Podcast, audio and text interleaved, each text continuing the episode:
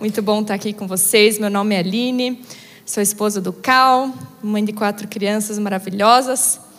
Segundo a minha sogra, com temperamentos muito muito poderosos. Para quem não sabe, minha sogra, ela se despediu essa semana passada. Daí cheguei em casa do aeroporto, tinha uma cartinha, é, alguns gummy para quem sabe o que é, aqueles ursinhos que amassam assim, sabe? Eu acho que alguns de vocês são bem fãs deles. E aí estava escrito assim: muito legal os seus filhos, a Melanie, o Taylor, o Calvin, Bethany, todos com uma, um temperamento muito forte, difícil de lidar. Falei, epa! Ela só falou quando foi embora, né? Por isso que a minha sogra mora longe. Brincadeira, pessoal. Ela é muito amorosa, amo ela. Mas foi um prazer ter a minha sogra, ter a minha sobrinha da Alemanha morando seis meses lá em casa. Não sei se você já teve a oportunidade de hospedar alguém por tanto tempo. E é muito legal, porque no primeiro começo você fica se adaptando. Depois minha sobrinha não saía do quarto, e daí eu pensava, o que, que eu estou fazendo errado? Ela deve estar achando minha família horrível eu devo ser muito ruim como mãe, né? Primeira coisa que você pensa, a menina não sai do quarto. E depois ela contando, né, quando ela foi embora, daquilo que Deus estava trabalhando no processo da vida dela. Então é muito legal, né, quando a gente às vezes supõe coisas e depois Deus mostra que era totalmente outra coisa. E isso para o bem. Mas também isso pode acontecer às vezes para a gente com, com as coisas difíceis, quando você estava supondo que ia acontecer uma coisa e de repente um mais um não foi dois. E eu quero falar com você que está um pouco decepcionado com algumas coisas, você que não está entendendo algumas coisas, eu declaro que a palavra de hoje vai ser para você. Um turnaround na sua vida, um antes e um depois.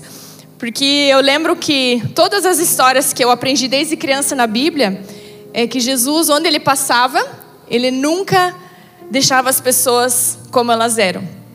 Se havia pessoas que queriam ser curadas, e ele deixava bem claro que isso era uma pergunta, isso não era uma imposição, elas podiam ser curadas. Se elas precisavam de uma palavra, elas recebiam uma palavra. E assim eu quero declarar, é assim também para você nessa manhã.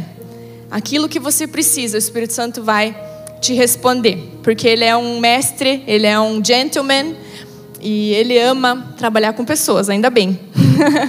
né? se, for, se o Espírito Santo preenchesse aquelas fichas de que, que você é melhor, com pessoas, processos ou atividades? O Espírito Santo vai falar, pessoas. e os processos, consequentemente, também são aperfeiçoados. Então, quero começar amanhã de hoje com um vídeo introduzindo aquilo que eu quero conversar um pouco com vocês. A abertura de uma cratera essa semana em São Paulo chamou a atenção para uma das vias mais importantes do país, a Marginal Tietê.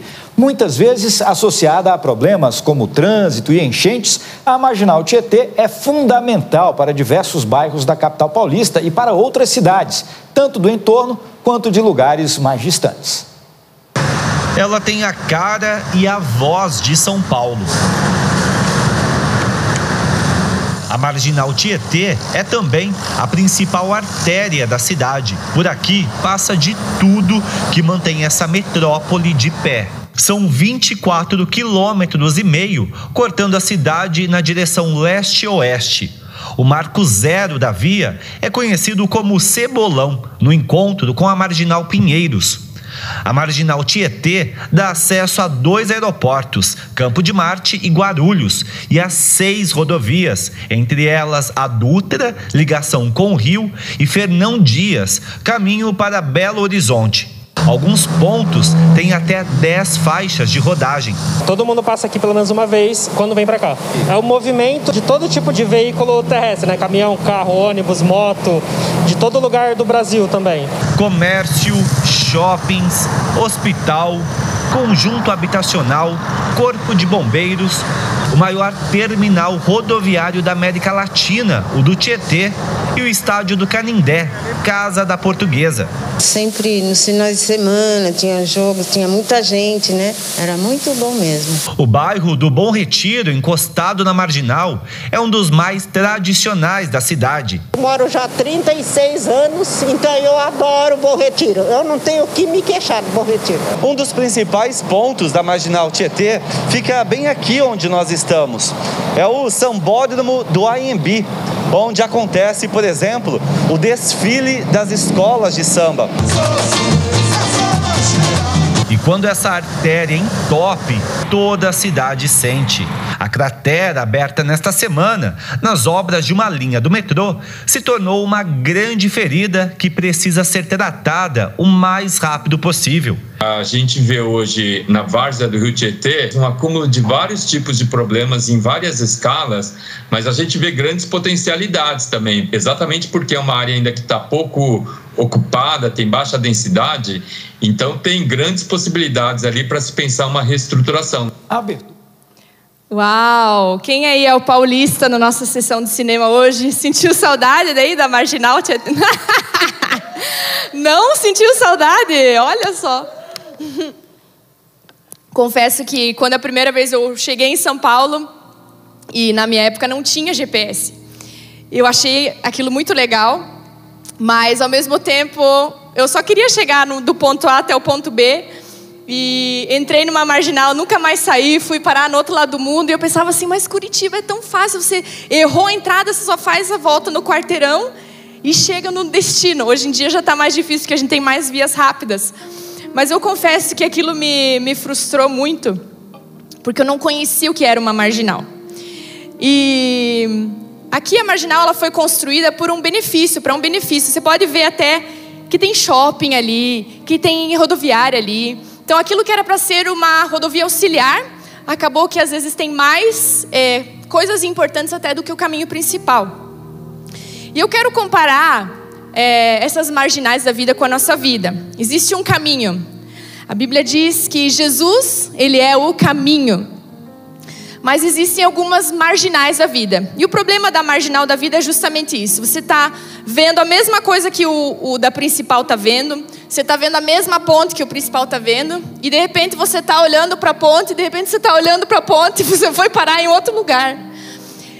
Jesus ele é o caminho porque ele te leva para o propósito e o lugar proposto. Jesus ele não tem marginais para nós. E inclusive, às vezes a gente gosta tanto da marginal que a gente enfeita a marginal, faz um sambódromo, né? Faz umas coisas divertidas para tentar alegrar ou para tentar dizer que aquele caminho que nós estamos vivendo é bom. Mas nenhum caminho se compara ao caminho de Jesus. Jesus, ele é o caminho, ele é fundamento, ele é sólido, ele é verdade, ele é imutável, ele é incomparável. E é esse caminho que eu e você fomos chamados, projetados as nossas células reconhecem esse Deus. A nossa célula reconhece a, a perfeição do nosso Deus. E a palavra marginal, ela, você deve conhecer ela também é, por dois significados, né? Então, pode ser um indivíduo delinquente que vive à margem da lei ou da sociedade, não respeitando suas normas. Ou justamente o que nós vemos no vídeo, que é uma via expressa de tráfego construída ao lado, à margem de rios ribeirinhos, geralmente contornando uma cidade e interligando várias de suas regiões. Então, essa foi a minha experiência é, quando eu conheci a Marginal. Ela me frustrou demais. E existe um caminho na nossa vida que ele é muito sorrateiro, mas é quando a gente entra numa marginal. E eu quero apresentar esse, essa marginal e encorajar você, se você está caminhando nela, sair dela, reconhecer e viver uma experiência plena daquilo que é o caminho. Eu vou ler um texto que uma amiga minha que eu encontrei é, essa semana falou comigo. Aliás, eu acho que não atualizou aqui. Depois eu vou pedir para Chantal pegar meu celular com a Bethany. Depois no final eu falo, porque atualizou no meu, no meu, no meu celular e aqui não. Mas ela fala assim: se, é, se existe um, um caminho, é porque existiriam vários outros caminhos que seriam que nós seríamos tentados a caminhar. E assim ele fala sobre o caminho, a verdade e a vida. A Bethany não gostou que estão mexendo no celular que ela está ali. Mas a marginal que nós podemos estar correndo perigo é a marginal da murmuração. Murmuração, já diz a palavra, murmuração, né? Muitas vezes a gente acha que a murmúria é, um, é apenas um pensamento que nós carregamos, que ninguém sabe, é uma coisa interna, né? É, quando você vai para o culto, assim, os filhos de pastor, pastores presentes ou aqueles que já tiveram experiência, né? Você sai do culto dando assim, ai, foi muito maravilhoso. Entra no carro, olha para o marido e fala: Nossa, você viu aquilo lá? Não, mas você viu aquilo lá que aconteceu? Nossa, mas aquela pessoa me olhou torto. E aí começa esse caminho de murmúria. E eu percebi, experimentei esse caminho na minha vida de maneira muito, muito difícil, porque, nossa, tá difícil só pegar o celular. Ah, oh, Bethany, I will give you back, ok? Oh, todo mundo faz ó para Bethany. Oh, não deu certo. É, e a palavra murmuração, você pode encontrar ela em Números 13, 27 a 33, que é um textão que eu quero ler para vocês, de uma das coisas mais é, perigosas, ou digo na Bíblia, que mostra para gente o efeito dessa murmuração. Se você puder acompanhar comigo ali atrás. Então vamos lá. E deram o seguinte relatório a Moisés. Então, eles estavam chegando na terra prometida, eles tinham enviado espias para dar uma olhadinha. E na terra prometida, esses dias alguém falou assim: Não, se Deus. Acho que até foi o Elder. Se Deus deixasse a gente ver o, o futuro, a gente ia estragar tudo. Esse é um sinal de que isso é verdade. Eu tive a comprovação. Então, eles voltaram do relatório daquilo que eles viram na Terra Prometida, então eles já estavam no caminho, já tinha acontecido vários milagres e eles estavam a caminho dessa Terra Prometida. E deram o seguinte relatório a Moisés dessa Terra Prometida: Entramos na terra a qual vocês nos enviou, na qual há leite e mel com fartura. Aqui estão alguns frutos dela. Mas o povo, a gente sempre começa com mas, né? A murmuração começa com mas. Mas o povo que ia lá vive é poderoso e as cidades são fortificadas e muito grandes. Também vimos descendentes de Enaque. Os amalequitas que vivem lá no Negueb, os hititas, os jebuseus e os amorreus vivem na região montanhosa. Os cananeus vivem perto do mar e junto ao Jordão. Então Caleb fez o povo calar-se perante Moisés e disse, porque eles estavam reclamando: Subamos e tomemos posse da terra, é certo que venceremos. Mas os homens que tinham ido com ele disseram: Não podemos atacar aquele povo, aquele povo é mais forte do que nós. E espalharam entre os israelitas, né? Deu uma espalhadinha o relatório negativo acerca daquela terra. Disseram: A terra para a qual fomos em missão de reconhecimento devora os que nela vivem. Os dramáticos, né? Sempre tem os dramáticos, né? Todos os que vimos são de grande estatura. Vimos também os gigantes, os descendentes de Enaque, diante de quem parecíamos gafanhotos e nós a eles. Então, esse é um pequeno relatório é, muito otimista, né? Você já, já foi tirado da escravidão, você testemunhou tantos milagres, mas de repente existe aqui um diagnóstico, né? Existe algo muito verdadeiro, um relatório dizendo quem mora onde, o que eles comem, como eles vivem. É, mas existe uma característica aqui que é essa notícia chocante, né? E a gente pode tomar posse de duas verdades, né? A verdade de Caleb que retoma a verdade inicial e que talvez aos olhos dos outros estava sendo, sabe aquele, você já foi taxado de, ai, positivo demais, ah, você só vê colorido, uh, minha filha, volta para a realidade, né? E nós geralmente estamos nesse meio termo, né? Será que eu estou sendo ingênuo demais? Ou será que agora eu, tô, eu preciso enxergar a verdade? Mas eles tinham uma promessa. E a promessa, ela sempre é mais forte daquilo que está acontecendo na sua vida hoje. Né? Eles tinham um caminho. Eles tinham um caminho a percorrer. Esse caminho ele estava muito claro, ele era muito certo, Mas no processo aconteceu que a murmuração entrou em cena.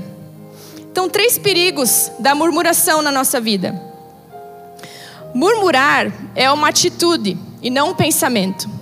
Depois que a gente vê essa essa história, a gente vê as consequências que o povo teve por causa disso.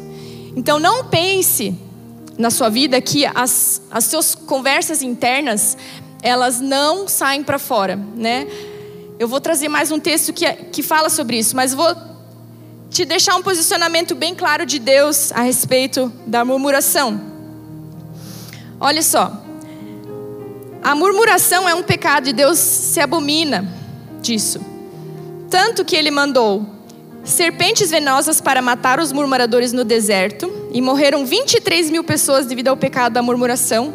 Mais de um milhão e meio de israelitas morreram e não puderam entrar na terra prometida devido à murmuração. Uma viagem que duraria 11 dias a pé levou 40 anos. Uma viagem que duraria 11 dias a pé levou 40 anos. Apenas Josué e Caleb puderam contemplar a terra prometida. Na nossa vida, a gente foi ensinado pela palavra de Deus é, que no momento em que Eva ela come daquele fruto, os seus olhos se abrem. Elas tiveram o conhecimento do bem e do mal. Vocês conseguem imaginar que eu e você, nós não fomos projetados para conhecer o mal? E eu quero perguntar para você: quanto da sua vida você está olhando e conhecendo o mal? Ou você está olhando e discernindo aquilo que é, precisa ser feito? São duas coisas completamente diferentes. Eu posso dar 100% de certeza que a maioria de nós, nós somos ensinados a conhecer o mal, reconhecer o mal, ao invés de discernir o mal. E é isso que muitas vezes afeta as nossas relações, é isso que afeta como nós nos vemos, nos vemos o próximo. Porque eu vejo a minha amiga fazendo algo, e ao invés de trazer ela para o discernimento daquilo que ela precisa viver, eu vou lá e reconheço o mal na vida dela. E aquilo que vai ser mais forte então para a vida dela é a condenação de tudo aquilo que ela está vivendo na marginal, ao invés de eu abrir um retorno e falar assim: ó, oh, minha filha, é para cá. Graças a Deus pelos retornos, né? Amém? Você que se perde igual a eu. E apenas indicar o caminho. Nós somos chamados para indicar o caminho. Nós não fomos chamados para conhecer o mal. Isso, isso nos faz mal. Certo? E eu brinco que quando que a gente aprendeu isso é quando a professora mostrava o texto e fala assim: acha o erro. não era? Você não tinha que achar o erro do texto. E a gente quer achar o erro em tudo. A gente quer reconhecer o mal. Mas eu quero convidar você a ter uma nova relação com o mal. A Bíblia fala sobre o discernimento. O discernimento, ele é um dom. O discernimento, ele é uma ferramenta para você usar. Reconhecer o mal não faz parte daquilo que nos faz bem. Né? E tudo aquilo que a gente vê no jornal, não sei você, mas eu acho que faz uns nove anos que não assisto jornal, porque é o quê? Reconhecer a maldade. O outro matou. E eu fico impressionada como as pessoas conseguem parar e ouvir. Conseguem. Eu realmente eu não consigo. Aquilo me faz mal. Não é porque, ah, não pode assistir TV que é pecado. Não. É porque aquilo me leva a pensar na marginal, me leva a sair do caminho, me leva a, a reconhecer o mal. Às vezes não é eu que estou lá. Não fui eu que matei, mas eu estou reconhecendo. E eu começo a murmurar, julgamento. Então, toda essa imagem que eles tiveram da terra prometida, que no começo ali eles falaram que era muito boa, a gente sempre começa assim, né? Ai, como é que foi lá? Ai, foi muito bom, mas. E daí a gente começa, e eu creio que nesses nossos meios termos, a gente pinça algumas murmurações. Então, três perigos da murmuração, né? Que a murmuração é uma ação. E a Bíblia fala que tudo aquilo que nós semeamos, nós vamos colher. Não sei se você já passou por algo na sua vida que você falou assim, cara, eu não plantei isso aqui. Da onde que isso aqui brotou? Você já teve uma experiência assim? Eu sempre comento que quando meu irmão per perdeu minha sobrinha, ela com cinco anos ela teve um câncer no cérebro, uma bola de uma, ele falava que era uma bola de de golfe, eu acho, o tamanho da bola. E ele perdeu ela em dois meses. Eu prefiro dizer que ele levou, né? Porque se perdeu, ele vai ficar a vida inteira procurando. Ele voltou, Jesus levou. E a primeira frase que ele falou: O que, que eu fiz de errado? Eu sou pagador de contas, eu sou. É, não, não roubo, faço tudo certinho. Onde eu errei? Esse é o nosso desespero, não é? Quando a gente está crendo que a gente está no caminho e de repente a gente olha e fala: Epa! Epa! A Chantal ela chegou lá onde eu estava olhando e eu virei aqui. O que aconteceu? E eu tive um momento assim na minha vida onde eu tive que olhar para dentro também. E o mais difícil é a gente reconhecer as coisas que acontecem e ser humilde quando existe uma dor envolvida. Quando existe uma dor envolvida, você mexe e dói. E aí o Espírito Santo ainda fala que além de mexer, você ainda tem que confessar e olhar o que está dentro, o que está contaminando a fonte e se falar, ah, Deus, você está de brincadeira. Mas é porque Deus ele é tão fiel que ele precisa que você associe toda a verdade a Jesus Cristo. E quando a sua vida tem alguma coisa que não está associada a Jesus Cristo e a verdade, ele vai mexer. E é o que eu mais tenho ouvido das pessoas, não sei se você também está ouvindo bastante. Não, eu fui fazer isso e lembrei que quando eu era criança aconteceu isso isso comigo. Por isso que hoje as coisas elas se explicam porque Deus ele é fiel. Porque se ele não fosse fiel, eu vou pegar uma cordinha que ali ele separou para mim. A fidelidade de Deus ela incomoda às vezes, né? Mas ela é pro bem. Eu vou dar a ponta da corda para minha mãe, que minha mãe está aqui hoje. Salva de palmas para minha mãe. Então, ó, minha mãe, ela participou da minha infância, certo? Então, ela tá lá na origem da minha infância. E eu fui vivendo, fui tomando algumas atitudes. Daí eu fui para trás da Isa, para lá. E daí eu voltei, porque eu me arrependi. Fica aí, não tira. Aí eu fui para cá, daí eu conheci aqui a Bethany e a Isa. E daí eu voltei para Elise e tal. Então essa é a minha vida. E mas Deus ele trabalha com a fidelidade. E eu vejo o caminho de Deus como esse esse fio. E muitas vezes a gente se incomoda com essa fidelidade. Por quê? Porque ela nos remete a uma origem. E muitas vezes a gente volta no nosso pensamento porque a gente precisa achar onde que está a falha, o que, que aconteceu comigo, por que, que eu estou tendo uma atitude assim. Se eu plantei uma coisa, por que, que eu colhi outra? E muitas vezes a gente faz esse caminho de volta. E por quê? Porque Deus ele quer te dar um caminho para você voltar e você enxergar a fidelidade dele. Não é para você se remoer, não é para você, ó, viu lá o que, que sua mãe fez, ó, viu o que, que o seu pai. É para você fazer esse caminho de volta e começar a enxergar a fidelidade de Deus. A Bíblia diz: reconhece o Senhor nos seus caminhos e ele endireitará as suas veredas. Aquilo que parecia torto, de repente faz todo sentido e se torna um, um caminho. Essa é a fidelidade de Deus. Por isso que é tão importante você ter uma relação boa com seus pais. A Bíblia fala que nós fomos chamados a honrar pai e mãe. Mas ao mesmo tempo a gente precisa deixar a casa de pai e mãe. Às vezes fica meio confuso, né? Até onde está essa relação. Mas quem melhor do que minha mãe, que às vezes foi aquela que me feriu na minha infância, para olhar nos meus olhos e falar: Aline, você é assim porque aquele dia eu te bati tal, injustamente, e você aconteceu isso. Minha filha, aquele dia, tinha um tio que eu convidei para vir aqui na, na, nossa casa e ele não era o tio que eu esperava. Ele tinha um comportamento eu não sabia. Eu tô aqui para te dizer, filha, você foi abusada mas Jesus ele tem cura para você. Eu peço perdão para você. Os nossos pais, eles estão na nossa origem. E eles e quando a Bíblia fala que ela que nós converteríamos nosso coração aos pais e dos pais aos filhos, é porque eles sabem muitas vezes melhor do que nós aonde nós fomos machucados, como nós fomos machucados. E aí existe essa relação de cura.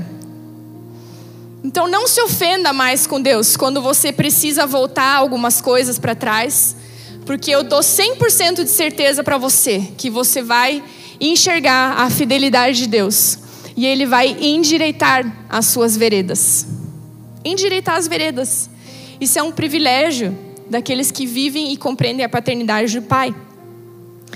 Então, três perigos da murmuração é quando nós não entendemos que isso é uma ação e que a ação é uma semente isso, e a gente colhe consequências. Outro perigo é quando murmurar vira um hábito.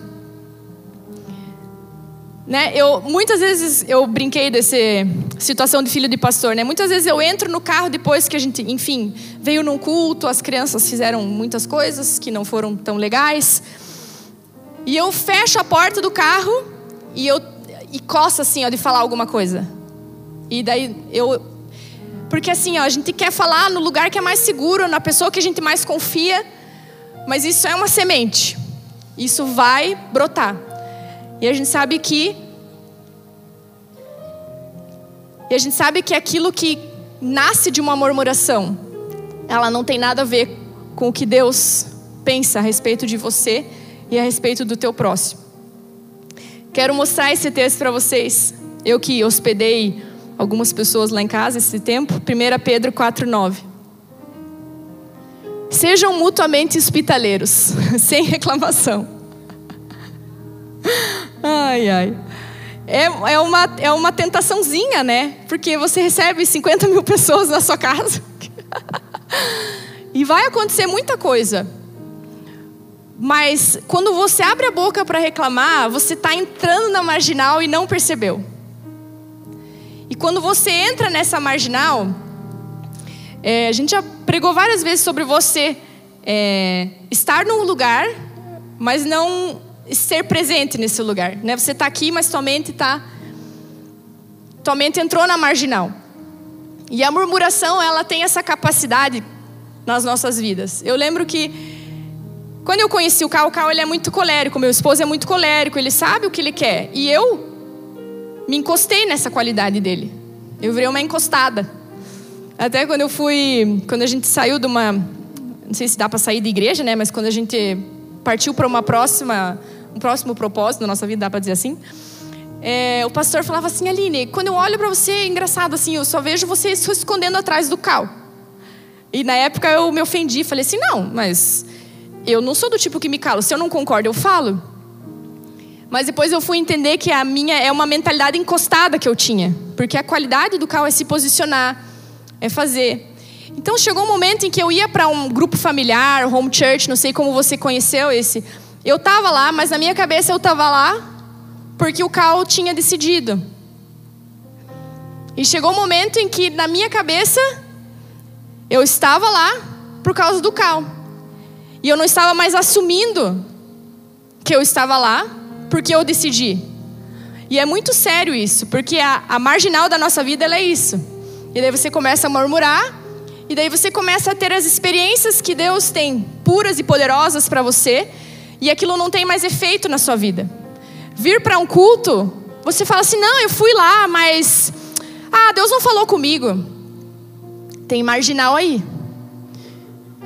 E eu chuto a dizer que a maioria delas é a murmuração, que nos acompanha como brasileiros natos que nós somos. E eu queria que nessa noite, nessa manhã a gente trocasse essa palavra por outra. Lucas 12, 1 a 7 fala sobre um texto muito interessante. Nesse meio, tempo tendo se juntado uma multidão de milhares de pessoas ao ponto de atropelarem umas às outras, o trânsito lá na época de Jesus. Jesus começou a falar primeiramente aos seus discípulos. Então ele primeiro direcionou a fala aqui. Tenham cuidado com o fermento dos fariseus, que é a hipocrisia. Não há nada escondido que não venha a ser descoberto, ou oculto que não venha a ser conhecido. O que vocês disseram nas trevas será ouvido à luz do dia, e o que vocês sussurraram aos ouvidos dentro de casa será proclamado dos telhados. Eu digo a vocês, meus amigos, não tenham medo dos que matam o corpo e depois nada mais. Não tenham medo daqueles gigantes que estão na terra prometida, né? Porque era basicamente esse o medo que eles estavam tendo. Aqueles que matam, matam o corpo e depois nada mais podem fazer. Mas eu mostrarei a quem vocês devem temer. Temam aquele que depois de matar o corpo tem poder para lançar no inferno. Sim, eu digo a vocês, a esses vocês devem temer. Não se vendam, não se vendem cinco pardais por duas moedinhas? Contudo, nenhum deles, dos pardais, é esquecido por Deus. Até os cabelos da cabeça de vocês estão todos contados. Não tenham medo. Vocês valem mais do que muitos pardais. Ele entra em várias temáticas aqui, a gente vê onde chega a camada mais profunda, né? Ele chega no medo. Então, é, as nossas murmurações e todos aqueles lamentos que estavam acontecendo no, no deserto com aquele povo, eles tinham uma raiz mais profunda. E geralmente são essas frases aqui. Quando a gente teme alguém que a gente não deve temer, e quando a gente não teme aquele que a gente deve temer, que é o Senhor. Quando a gente tem esse medo, e medo geralmente de não ser valorizado. Né? Ali ele coloca o dinheiro e os pardais que são vendidos, e ele fala assim: Eu não me esqueço dos pardais. Imagina vocês, né? aquele medo que você tem de ser trocado mas o principal desse texto é que aquilo que é escondido precisa ser proclamado. Ele fala aquilo que foi sussurrado dentro de casa. Você viu que? Nossa, essa comida tá ruim. Nossa, ah, meus filhos estão não sei o quê. E, e como mães, a gente parece que tem mais direito ainda de murmurar, né? Porque a gente tem altas expectativas daqueles momentos de filme, né? E aqueles momentos de filme são às vezes 1% de tudo que você viu no dia. Mas por que que precisa ser gritado alto que você fala sussurrando? Porque senão a corda nunca vai chegar no início, você nunca vai saber o que, que você está fazendo errado. E você vai começar a colher, você vai culpar o Senhor. E você vai dizer, Deus, porque você me tirou da minha terra e você me, me faz morrer aqui no deserto. E você vai declarar morte sobre a sua própria vida. E Satanás ainda nem precisa ajudar você, você faz isso sozinho. E essa é a capacidade da murmuração de te deixar numa marginal. Terceiro ponto, a, a murmuração que eu falei com vocês, ela nos tira da experiência plena, com a aparência de ser plena. Então, teu problema nunca foi estar numa igreja ruim até que você murmurou. Enquanto você está num lugar que você vê um monte de coisa difícil e ruim, é uma coisa. No momento em que você murmurou, você tomou posse da maldade, você reconheceu a maldade. E você não mais é o solucionador, você não é mais o carregador de boas notícias, você é um murmurador. Então o teu verdadeiro problema não era estar numa igreja ruim, até que você murmurou. Quando você murmurou, você se tornou parte do problema. Pois murmurar mudou você enquanto o problema estava somente no outro. Mas, ó homem, quem és tu que a Deus replicas? Romanos 9:20. Porventura a coisa formada dirá ao que formou: Por que me fizeste assim? Uma das murmurações mais pesadas nos nossos dias. Por que, que eu nasci assim? Por que, que eu sou assim? Por que, que eu não nasci, nasci de outro jeito? Por que eu não nasci com barba? Isso é uma isso é um hábito que está entranhado na nossa cultura. Salmos 115, 1 a 8 diz assim: Mas quem é você, homem, para questionar a Deus? Acaso aquilo. Opa! Pulou? Não a nós, Senhor, não a nós, nenhuma glória para nós, mas sim ao seu nome, porque seu amor e por tua fidelidade. Dois. Porque perguntas às nações onde está o Deus deles? O nosso Deus está nos céus e pode fazer tudo o que lhe agrada. Os ídolos deles, de prata e ouro, são feitos por mãos humanas. Tem boca, mas não podem falar. Tem olhos, mas não podem ver. Tem ouvidos, mas não podem ouvir. Tem nariz, mas não podem sentir cheiro. Tem mãos, mas nada podem apalpar. Pés, mas nada podem, mas não podem andar. E não emitem som algum com a garganta. Olha isso. Tornem-se como eles, aqueles que fazem, aqueles que os fazem e todos os que neles confiam. Meu, na minha versão diz assim: Aqueles que fazem ídolos e neles confiam são exatamente iguais a eles. Como é ser igual a esse ídolo?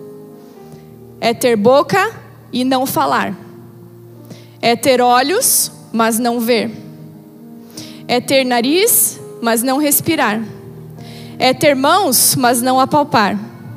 É ter pés que não andam. É ter uma garganta e não emitir o som.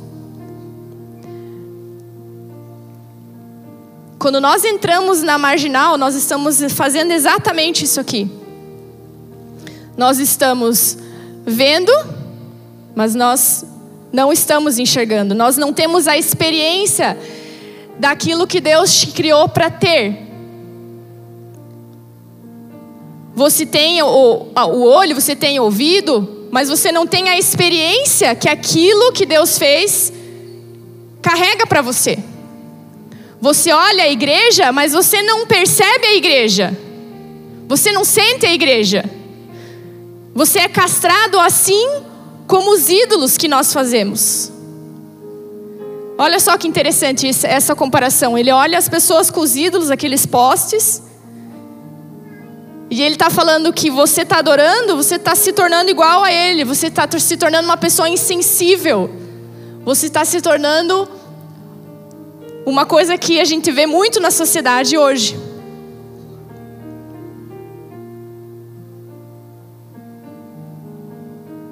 E Deus quer ressignificar a sua experiência de enxergar, de ouvir, de sentir igreja, de ser igreja. Ele quer te trazer para o caminho e te tirar da marginal. Ele quer te trazer experiência então, Aline, para finalizar, então você dá essas três três perigos da murmuração, que é quando elas são uma ação, que elas são um hábito, quando elas dão uma aparência de ser, mas elas não te dão a experiência plena. Qual que é o contrário da murmuração, então? Eu quero deixar aquilo que o Espírito Santo falou comigo. Mateus 5:8 diz: Bem-aventurados os puros de coração, pois verão a Deus. Eles não vão ter só a experiência de ter os olhos, eles vão poder ver a Deus. Você vai poder chegar num culto e você vai enxergar a Deus na vida do seu próximo. Você vai poder ter a experiência de paz, a experiência de alegria, a experiência de domínio próprio onde muitas vezes nós fomos castrados e, os, e, as pessoas diziam: Você tem os dons, você tem o amor, você tem isso. E você fala: Cadê isso na minha vida, Deus? Isso é injusto. Eu estou no seu caminho, isso é injusto. E você não percebeu que você está na marginal. Eu quero te tirar dessa marginal. Dizer que a promessa do Senhor é boa. O lugar mana leite e mel. E você vai entrar lá porque é para você é para você. Por que, que ele rasgou o véu? Para que você vivesse, para que não fosse só alguns que entrassem no Santo dos Santos, mas você tivesse a experiência plena de não só ouvir falar, de ouvir testemunho dos seus pais, mas você experimentar a presença de Deus. Eles corriam perigo de morte entrando na presença de Deus. Mas Deus ele abriu um vivo caminho para você. E é um vivo caminho onde você sente, onde você pode ouvir, onde você fala, onde as suas sensações elas são renovadas, elas são os puros de coração verão a Deus. A murmuração, ela te rouba a pureza. A murmuração, ela rouba a pureza de nós. E aí o que, nós não vemos mais? Não vejo Deus. Quando você não vê Deus cozinhando, você não quer mais cozinhar. Quando você não vê Deus mais quando você está com seus filhos, você não quer mais estar com seus filhos. Não é porque você não gosta deles, mas é porque não tem graça. Sem Deus a vida não tem graça. Deus ele traz a graça para as nossas vidas, literalmente a graça.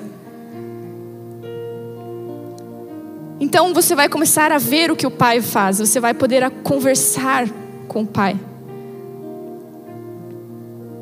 E você vai poder usar o dom de discernimento e não mais de reconhecimento do mal. Pureza é viver a originalidade do caminho. A pureza nos devolve ao caminho original. Quero finalizar com a frase da minha amiga. Se Jesus disse, Eu sou o caminho, é porque nós acreditaríamos em outros. Se Jesus disse, Eu sou a verdade, é porque acreditaríamos em mentiras. Se Jesus disse, Eu sou a vida, é porque longe dele nós já estamos mortos. É necessário nascer de novo. Amém.